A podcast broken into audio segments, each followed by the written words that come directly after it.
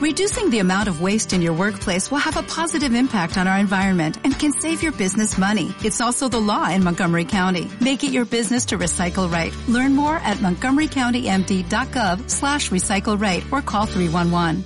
Terapia en el CrossFit.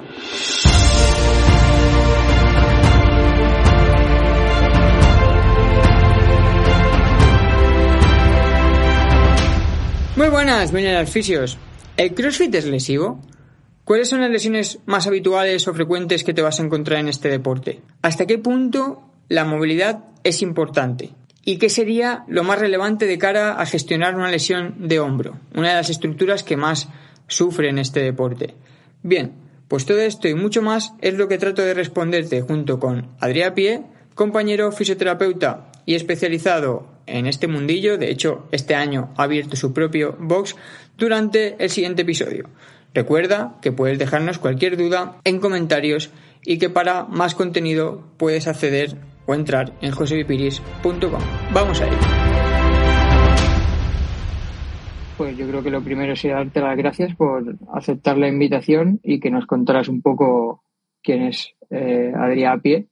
Genial. bueno, también gracias a ti por la, por la invitación.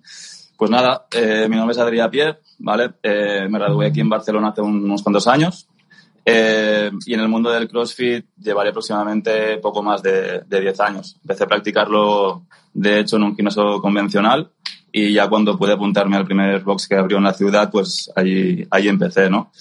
A nivel de, de fisio, a lo largo de todos estos años, he estado sobre todo en contacto con pacientes musculoesquelética y deportiva y desde hace también algo más de un año que empezamos este proyecto aquí en Gabá, cerca de Barcelona, se llama Enjoy Salud, el centro, pues ya más enfocado a nivel de, deportivo totalmente casi. Y hace algo más de un mes también eh, arrancamos otro nuevo proyecto, en este caso un box de CrossFit, también situado aquí en, en, en Gabá, cerquita de Barcelona, que se llama Scorpion CrossFit. Y bueno, en eso estamos ahora, eh, compaginando la gestión del, de, del CrossFit con, con fisioterapia. Nada, pues mucha suerte con ese proyecto. Y me ha hecho mucha gracia, como has dicho, poco más de 10 años, como si fuera poco tiempo, ¿sabes? Y, y yo que, pues CrossFit igual he practicado desde hace tres, pero realmente con el tema del fútbol, bueno, no más, pero con el tema del fútbol y tal nunca he llevado una continuidad. Creo que estos últimos tres meses han sido los primeros que he hecho tres meses seguidos, mínimo cuatro días a la semana de CrossFit, y me ha parecido una locura. Y me ha encantado, como te has dicho, 10 años, como si Para mí ha pasado más rápido. muy poco tiempo. Hay que entrar rápido en materia, así que yo creo que la primera pregunta es obligada y yo creo que es la que te habrán hecho muchísimos pacientes seguro a lo largo de tu trayectoria en el CrossFit y es la de ¿el CrossFit Sí, gran pregunta. es lesivo? Respuesta breve, no. si hay que matizar, yo te diría o te pondría un ejemplo. Es como decir, es lesiva la natación y que no se ofendan los nadadores, pero puedes poner, ¿es lesivo X deporte? Pues depende. Al final no es el deporte el que es lesivo, sino la carga que a la que sometemos eh, o nos sometemos nosotros mismos en determinados deportes.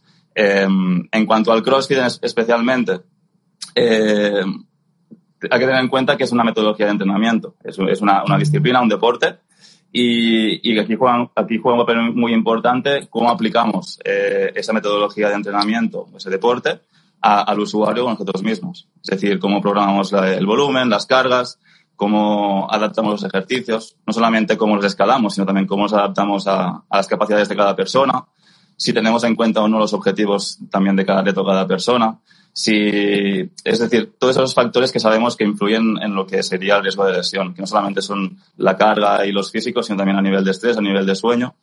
Entonces, así en líneas generales te diría que el CrossFit es un deporte como cualquier otro. Sí que es cierto que eh, incluye pues de- m- muchas más eh, capacidades físicas, pero al final la clave reside en, en cómo aplicamos esta metodología de entrenamiento al individuo.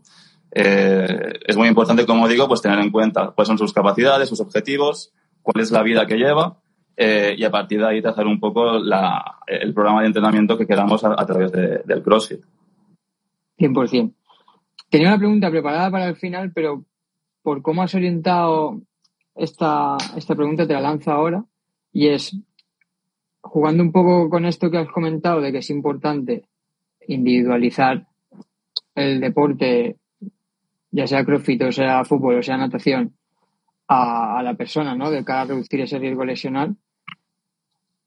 ¿Qué le recomendarías tú a un paciente sedentario que no realiza ningún tipo de actividad física que te dice, oye Adrián, quiero, quiero empezar CrossFit? ¿Hay, ¿Hay unos mínimos que necesite tener o hay algo que tú me aconsejas que haga las primeras semanas para ir adaptándome? No sé. ¿qué, Alguien totalmente sedentario. Eh, si solamente es sedentario y partimos de que no tiene ningún, ninguna comorbilidad, si no tiene ninguna patología de, riesgo y demás, eh, la clave sería en hacer una, progresión adecuada a su nivel. A nivel cardiovascular podría empezar entrenando en zona 2, por ejemplo, a nivel más para coger una base cardio, de resistencia cardiopulmonar. Y a nivel de fuerza, respetando los grados de movilidad que pueda tener y, y también respetando su capacidad de recuperación después de cada sesión y, el volumen que puede tolerar, a partir de ahí pues determinar qué ejercicios podría, podría empezar. Eh, también es muy común en gente que está empezando, no solamente en el mundo del crossfit, sino también en el mundo del entrenamiento en general, eh, que están muy perdidos a nivel, en el sentido de qué cargas tengo, tengo que utilizar. Eh, yo me encuentro a diario con eso, no solamente en gente que se inicia en CrossFit, sino también a la hora de, programar recuperaciones, que luego lo haremos también si quieres, de, ejercicio. De qué carga tienen que utilizar en cada ejercicio. Eh, aquí tenemos un papel importante a nivel de educación y creo que mm, escalas subjetivas de esfuerzo, como por ejemplo el, el RIR o el RPE, que están bastante en boca actualmente, eh, son totalmente válidas y se aplican de forma correcta para que todo el mundo se pueda aprovechar y beneficiar de, ese uso. y a partir de yo creo que serían las bases para, para empezar un poco a, a trabajar en ello. Eh, a nivel de movilidad, lo que te comentaba antes, eh, yo creo que es interesante eh, en cuanto se apunta a un cliente un box de CrossFit hacer una, mínima valoración, mínima valoración, no solamente a nivel de entrevista, de cuáles son sus objetivos, de dónde viene, su experiencia y demás, sino también a nivel físico, ver un poco de qué capacidades partimos, a nivel de fuerza, a nivel de movilidad, y a partir de ahí, pues, trazar un poco en función de cada perspectiva de cada, de cada entrenador el, el, camino, el camino a seguir. 100%, ¿eh? muy de acuerdo con esto último. La verdad es que desconozco un poco cómo enfocan esto la mayoría de box y, tal, pero el hecho de que en tu primera sesión te haga una mínima valoración de, esas capacidades sobre las cuales orientarte un poco, yo creo que sería muy top. Primero pensando en, la salud de ese paciente cliente y segundo también en, en, la adherencia al CrossFit, porque yo creo que lo que le pasa a mucha gente seguro es que van de primeras a una clase, hacen el burro, porque igual no lo conoces y justo vas un día que hay un héroe o algún entrenador sí, no hace falta que sea de alta y, y, sales de allí, claro. Exacto. Y sales de allí diciendo, claro, aquí no de hecho, es, un poco lo que estamos planteando en este nuevo proyecto, en Scorpion CrossFit. Eh, pues eso, que desde el principio conocer bien al, al, cliente, en este caso, que se apunta, que se apunta al box, eh, tener ganas de conocerlo y a partir de ahí pues adaptar lo, que sea necesario. Muy top. Y bueno, volviendo un poco al tema de las lesiones, eh, epidemiológicamente, ¿cuáles son las lesiones? Bueno, el, número uno, y creo que lo sabemos todos, es el hombro. Y después, según qué estudios, estudios busques, eh, por diferente orden, dos o tres, eh, segundo o tercero, encontrarás lumbar y rodilla. Luego, dentro de lo que sería el hombro, eh, creo que hay un estudio más o menos reciente que clasifica dentro de las lesiones de hombro qué tejido está más afectado, puede ser la fuente del dolor. Y creo que los tres primeros era dolor muscular o lesiones musculares, luego tendinopatías y por último dolor articular. Pero bueno, el top tres, hombro, lumbar y, rodillas. Y sobre el hombro, algún tip de manejo en unas primeras sesiones, porque, a ver, yo hombros, la verdad es que veo, veo pocos, ¿no? Porque trabajo en el mundo del fútbol y ahí, pues, hombros veo pocos, pero sí que tengo la sensación por los pocos hombros que me han llegado, igual a nivel clínico privado, que es una articulación que da bastante más miedo que un tobillo, por ejemplo. Es como que la gente le asusta mucho el, hostia, si levanto mal de aquí me, me duele. Y claro, por lo que me estás diciendo, pues puede ser una articulación que en tus primeras semanas de CrossFit tengan molestias sin necesidad de que sea nada preocupante, simplemente un dolor mecánico que pasará cuando se adapte. Entonces, a ese tipo de pacientes o, clientes, ¿cómo les tranquilizas para decirles, oye, calma, que que no tiene por qué ser nada preocupante, que es algo que puede ser parte del Eh, proceso. antes de, de, de hablar más en profundidad de eso, eh, como decías, ¿no? Al final también el hombro, como pasa con la lumbar, con cervicales en algunos casos, como que se ha ganado la, fama de aparte de ser complejo, de ser frágil. Y, entonces yo creo que mucha gente que empieza en CrossFit empieza con una, un desacondicionamiento importante de esa, de esa articulación. Entonces también eso yo creo que, predispone a que sea una de las articulaciones que más sufra al inicio de, bueno, iniciarse en CrossFit. A partir de ahí, eh, como comentas, ¿no? que muchos dolores de hombro eh, no tienen por qué comportar una lesión. Simplemente puede ser una señal de que estamos haciendo algo por encima de nuestras capacidades o que no estamos recuperando correctamente. Eh, en esos casos, en clínica, eh, es muy importante la educación al paciente, explicarle justamente lo que, lo que estamos comentando, hacer una buena valoración justamente para descartar que no se trate de algún problema o que la fuente sea de un tejido que, en cual el pronóstico sería algo más largo y a partir de ahí, si sabemos que descartamos ese, ese, ese posible pronóstico más, más bueno, peor, eh, sería control de cargas y, igual también hacer la valoración que le ha faltado hacer en el, en el box donde está entrenando. Eh, yo creo que, que, en, ese, en ese perfil de, de, paciente que podamos tener en, consulta, el, el, trabajo de educación por un lado y por otro lado eh, una mínima valoración y a partir de ahí trazar un poco el, el plan que puede, puede ser simplemente pues eh, enseñarle a controlar la carga, lo que contábamos antes, el RPE, el RIR, eh, enseñarle regresiones de ejercicios que igual no está preparado para, para hacer eh, y, que, encuentre un poco ese, ese nivel que le permite progresar sin, sin notar molestias o no notar demasiadas molestias o dolores. Has hablado de fuentes cuando estabas hablando de, del hombro.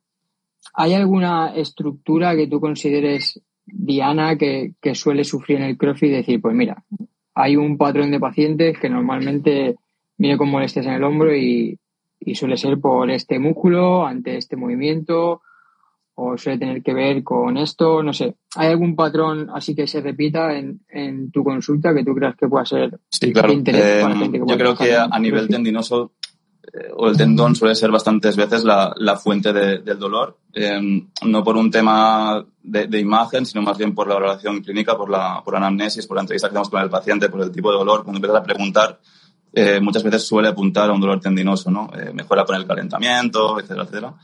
Eh, y esos son los que tienen un pronóstico, si no se encuentran en una primera fase más irritativa, eh, más largo, ¿vale? A nivel de recuperación.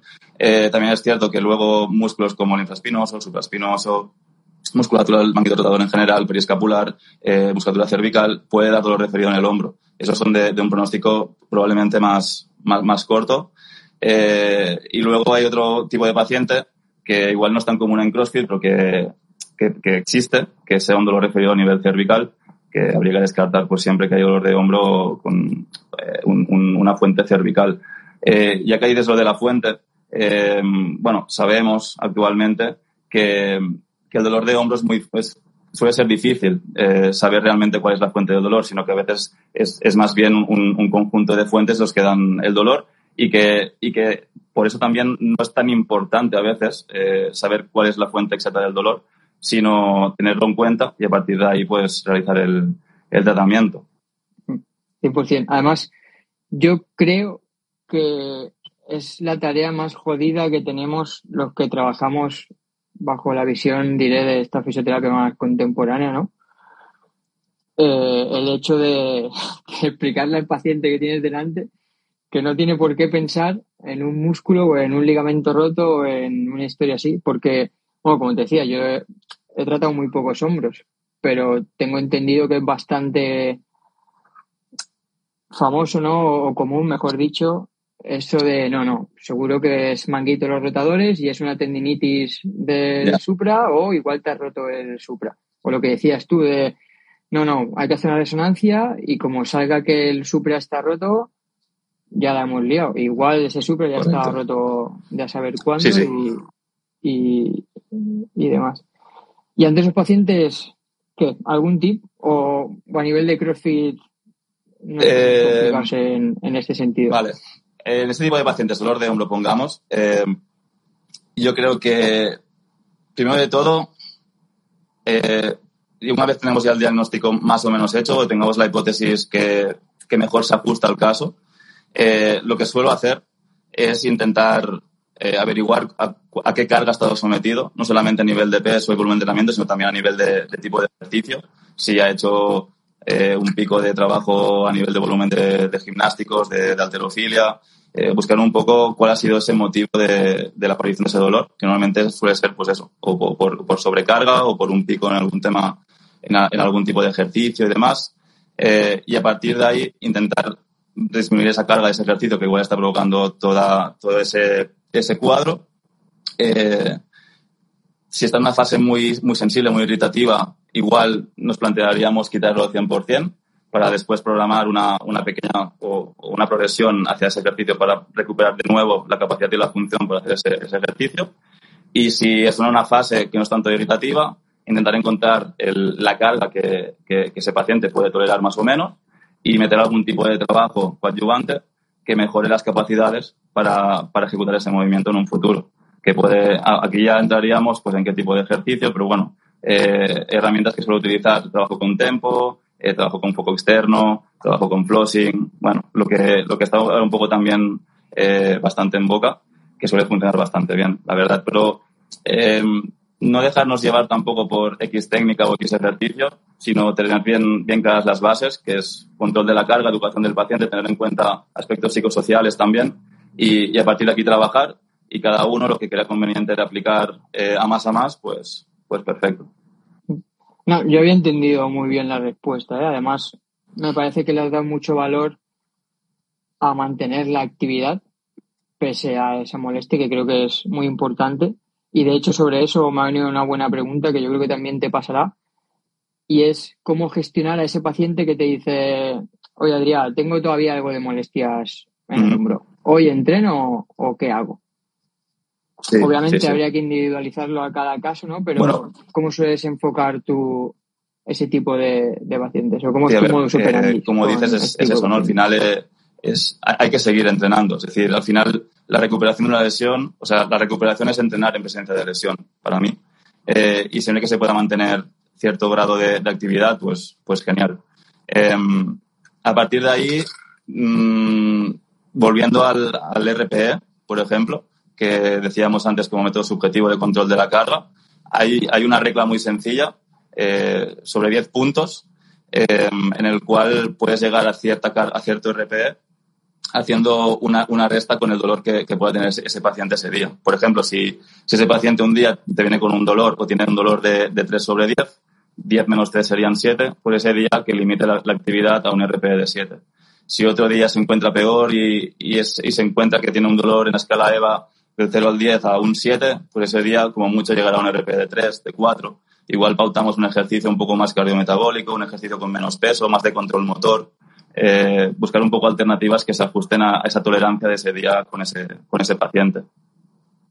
Muy interesante. No, no lo había escuchado eh, nunca. No, sí, creo que no tiene mucha evidencia. pero a nivel práctico funciona, funciona, funciona muy bien. También a nivel educativo el paciente lo entiende, lo entiende súper bien. Y, y, bueno, eso. Ah, también, ya que estamos con el RP, yo creo que también en, una, en un periodo de recuperación, movernos entre un RP de 4 o 5 hasta un 8 sería lo suyo. Por debajo de, de 5 no, no vamos a conseguir esas adaptaciones que necesitamos para recuperar la función y por encima de 8 generaremos un estrés sobre esos tejidos que va a ser contraproducente. No, 100%, ¿eh? te decía que me gustaba justo por, por eso, porque me parece una buena forma de decirle al paciente, mira, no hay que parar, pero tú estate tranquilo, porque jugando con estos eh, parámetros Claro, sabes que, que, no hay riesgo. Y al final eso a nivel de mensaje en un paciente cliente siempre es muy, muy, muy importante. Vale, eh, pasamos ahora a otro bloque que quería tocar, que también es muy debatido en tema de, bueno, iba a decir CrossFit, pero en verdad en entrenamiento en general, y que tú una vez hiciste un reel sobre el tema que compartí hace poco porque estoy muy de acuerdo y me gusta mucho el enfoque, y es el tema de la movilidad.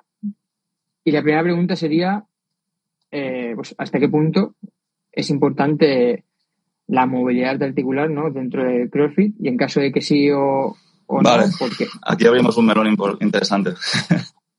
Vale, la, la, movilidad, a ver, también depende de cómo la entendamos. Yo, mi forma de entender la movilidad es, es la capacidad que puedas tener de, de controlar ciertos movimientos en ciertos grados de, de, de movimiento de esa articulación. Eh, si no tienes control en, ese, en esos grados de movimiento, para mí eso eh, no es movilidad entendida dentro de, un contexto deportivo. Eh, eso para empezar. Eh, luego, ¿cuánto de importante es? Yo creo que, eh, en, hablando de CrossFit específicamente, debes tener esa movilidad que te permita realizar ese movimiento, ni más ni menos. ¿Cómo llegar a eso? Mm, lo, más, lo más sencillo sería haciendo ese movimiento que quieres hacer. Por ejemplo, si quieres, hacer si quieres eh, mejorar la sentadilla, mejorar la muleta en sentadilla, hacer sentadilla. Evidentemente, desde un inicio, no todo el mundo será capaz de hacer sentadilla. Por tema de movilidad, perdón, por tema de, de, adaptaciones articulares, por tema de, de, adaptaciones más neurales, que tu sistema nervioso no, no se, se, proteja frente a un estímulo como puede ser sentadilla, o que no encuentre la, la fórmula motora para ejecutar ese movimiento de forma correcta. Entonces ahí hay que buscar regresiones a ese ejercicio, adaptaciones, eh, trabajos con tempo, trabajos con, con, con, ciertas ayudas que nos permitan realizar ese patrón motor de forma segura, integrarlo en, en nuestro sistema nervioso, dar tiempo a las estructuras a que se adapten y a partir de ahí aumentar la carga, no solamente con el peso, sino también con, con la dificultad del ejercicio y, bueno, ir, ir progresando, no hay más. Eh, eh, siguiendo con esto, eh, igual que te decía con el tratamiento del hombro, esto yo para mí es, es, lo básico. A partir de aquí, quieres meter un trabajo más específico con el foam roller, con la pistolita, quieres hacer estiramientos pasivos, quieres hacer X técnica, eh, Pales, Rails, que están muy de moda ahora también. Bueno, pues eh, hazlo, no pasa nada. Si te va bien, si te funciona, genial. Pero, pero sé como los que me conocen, eh, mis pacientes también, eh, saben que para mí es muy importante pues lo básico, que es si quieres mejorar la sentadilla, a sentadilla. Nada, a ver, has dicho que íbamos a abrir un melón importante, pero realmente yo estoy muy de acuerdo con tu enfoque y lo comparto, porque es que parece muy absurdo, pero yo también lo veo así de sencillo. Es como, joder, si quieres acabar haciendo sentadillas profundas o un overhead squat eh, con la barra arriba, pues hace eso. Sí. Y poco a poco ves trabajando ahí en máximo rango y irá mejorando. Además es algo que yo he vivido en mis propias carnes. O sea, yo, yo vengo del fútbol, no sé si has tratado con futbolistas, pero de forma general somos personas bastante tiesas. Yo en mi primera clase de CrossFit, vamos, las sentadillas que no rompía ni el paralelo. Y ahora hago una sentadilla profunda y no he hecho una clase de mobility ni de estiramientos en, en mi vida. Pero al final vas a ir haciendo sentadillas con peso y llegando a máximo rango el cuerpo se va también yo creo que se va no digo lo que pasa es que, que también eso. creo que es un poco lo que pasa con ciertos Ya, ya, acaba. tratamientos vale eh, tema también entre entre un poco de marketing aprovechándose también de que la gente busca resultados rápidos y sencillos eh, con, con X tratamiento o X eh, rutina de, de movilidad cuando al final está todo inventado, es decir, nuestro cuerpo responde a ciertos estímulos, a cierto estrés, a partir de ahí tu cuerpo eh, genera ciertas adaptaciones y, es que no hay más, es buscar en cada paciente o en cada, en cada atleta qué tipo de estrés, qué tipo de ejercicio eh, hay que ir introduciendo para que se den las adaptaciones necesarias para poder hacer luego X ejercicio. Es que, es que no hay más. Y si a partir de ahí quieres hacer algo más que te, que te guste, X eh, ejercicio extra y demás, pues bueno, adelante. Eso es. Nada, va en la línea entonces de lo que iba a acabar diciendo yo. Solo que iba a decirlo de forma un poco más coloquial, porque básicamente iba a decir que al final yo creo que el ser humano es vago por naturaleza, ¿no? Y trabaja siempre en modo ahorro de energía y lógicamente pues cuesta mucho menos hacer el típico 90-90 de movilidad de cadera y sentarse en el suelo con un foam roller que no claro. ponerte con una barrita a hacer eh, sentadillas profundas, claro. Pero, pero bueno, muy buena, muy buena respuesta. Y además, has sacado antes por ahí el tema de la recuperación y ahora has sacado el tema de las pistolitas. No lo tenía en mente, nadie lo dijo ayer en las cajetillas, pero también es algo muy típico, es verdad, en el, en el mundo del CrossFit. De hecho, a mí en el box alguna vez me lo han preguntado eso de, oye, estoy viendo a Matt Fraser y a estos animales profesionales con las pistolitas y con los tens. ¿Eso vale la pena o bueno, no vale la pena? A ver, tú has dicho, ¿no? Al final, ¿quién sale? Pues Matt Fraser, Froning y demás. en un escenario competitivo todo vale. Eh, todo vale, entonces pistolitas, kinesotape, foam roller, si vas a levantar dos kilos más, si vas a aguantar más, pues, pues adelante. Lo que pasa es que el, 95% de la gente que practicamos CrossFit no estamos en, ese, en ese escenario. Eh, a partir de ahí, es que es otra vez lo mismo, es tener claro realmente qué, es lo, que funciona. Eh, dormir bien, comer lo que toca, entrenar lo que, lo, que, lo que realmente toleres. Si a más, a, más de eso, pasarte la pistolita por la pierna, te, te, da mejor sensación, te, te mejora a corto plazo la movilidad, eh, y en, tu calentamiento crees que, luego te ayuda a levantar más peso a encontrarte más cómodo, yo no lo voy a prohibir a mi cliente o a mi paciente. Pero eh, sí que le voy a intentar hacer ver y educar sobre lo realmente importante. Eh, al final también es él quien tiene que tomar la decisión, yo le doy la información y a partir de aquí cada uno es libre de, decidir.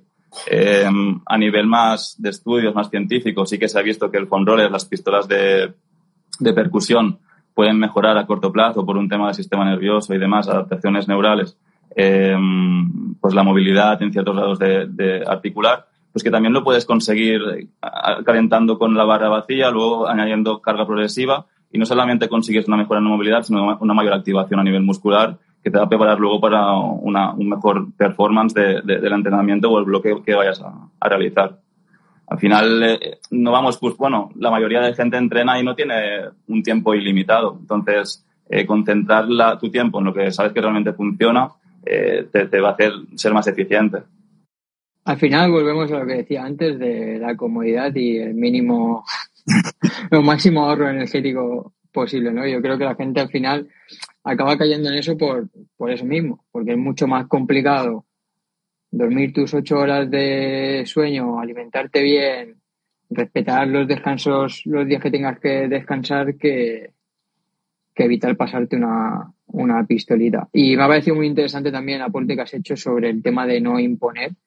Creo que es muy importante el no cohibir la libertad de, nadie imponiendo nuestra forma de, verlo y que sea él el que decida y ya... A veces, bueno, quien me siga por redes puede, puede pensar que por alguna publicación que he hecho, alguna historia un poco más radical y demás, pero bueno, intento ser consciente, ¿no? Que también cada uno tiene sus sesgos eh, y hay que, hay que tener la mente abierta también a, bueno, a, a todos los demás eh, pensamientos que puedan haber por ahí, porque nadie tiene la verdad tampoco absoluta. En defensa de que haya sido radical o no, te digo que para mí la explicación está justo en lo que acabas de decir. Yo creo que en muchas ocasiones a los que intentamos divulgar se nos radicaliza más de la cuenta por no cumplir con los secos de confirmación de mucha gente, ¿sabes? Porque a mí al menos hay veces que me hacen comentarios de decir, tío, yo creo que tú no te has leído la, publicación, pero igual has visto algo que no te ha gustado y enseguida vas a sacar el, hacha y, me has tirado, me has tirado al cuello. Vale, y para ir acabando, lo último que, que me gustaría preguntarte es sobre dudas frecuentes que tú te encuentres en, en pacientes o, clientes en el mundo del CrossFit, ya sea enfocado a la recuperación, a, sus lesiones frecuentes, a sus inicios, no sé, dudas que, crees que pueden ser interesantes de cara a fisios o yo creo que una de las dudas o preguntas o que, puede, que pueden tener que no, no hace falta que te las que te las expresen pero sí que yo creo que los pacientes tienen es eh, si realmente pueden seguir entrenando eh, cuando en una imagen, eh, bueno, una prueba de imagen han detectado algún tipo de lesión. Em, ahí lo que te decía antes también, hay, que entrar un poco en el, terreno de, la educación, de, explicarles en, un lenguaje que entiendan que, la recuperación tiene que pasar por, por entrenar. y es algo que a veces no, no, de primeras igual no entienden, pero cuando les haces ver realmente lo que, lo que comporta el ejercicio, no solamente eh, a nivel mecánico, sino también a nivel más fisiológico, que ayuda a disminuir los edemas, a disminuir la inflamación, mejora la activación cortical y demás. Eh, cuando ven todos los beneficios que pueden tener del ejercicio en sí, eh, ahí sí que ya aceptan ese camino y, y, al final va, va genial la mayor parte de veces.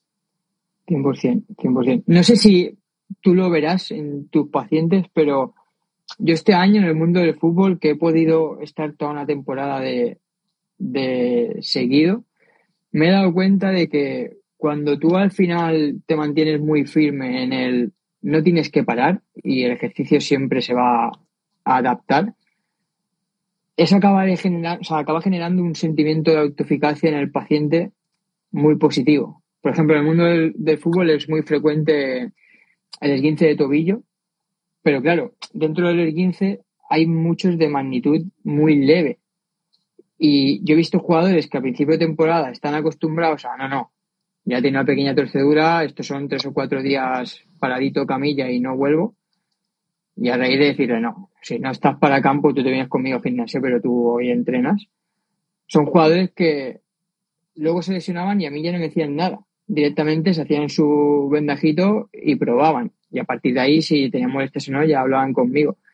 Y joder, a mí eso me reforzaba mucho positivamente decir, si es que al final siempre hay esa incertidumbre y ese miedo, pero es que es lo que necesitan, que ellos vean que... de esto que has dicho, yo, yo sacaría un par de cosas. Una es que al final, siguiendo con el tema de los sesgos, tampoco es que el ejercicio sea la panacea, ¿no? Muchas veces la, historia natural misma de la, de, la, de la, lesión va a hacer que ese paciente mejore su dolor.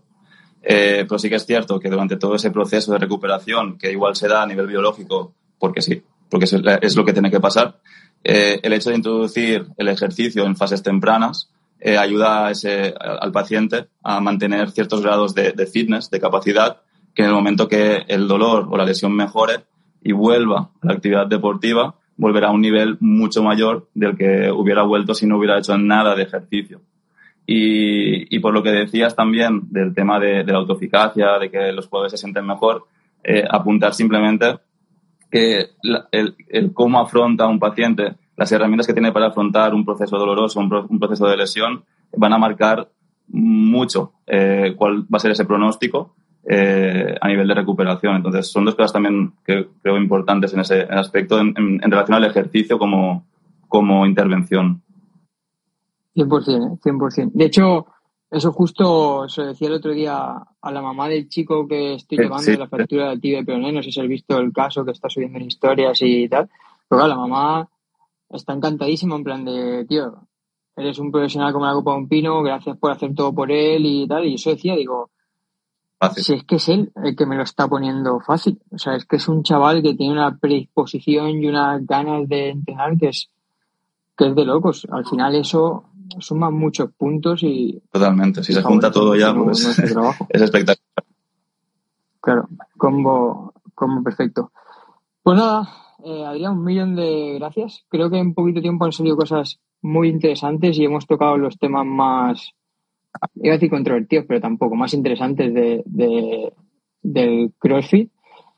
Sí que para cerrar me gustaría pedirte una breve reflexión sobre el, directo, que es con lo que te quedas, que lances un, un mensaje con lo que cerrar.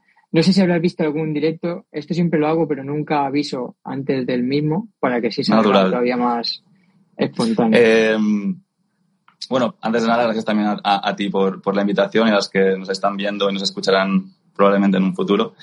Eh, yo de lo que hemos comentado, creo que lo, lo, más importante, lo más relevante ha sido cómo enfocar las recuperaciones, eh, no solamente en el CrossFit, sino en, general, ¿no? Como, como, el ejercicio como la vía principal probablemente en esa recuperación.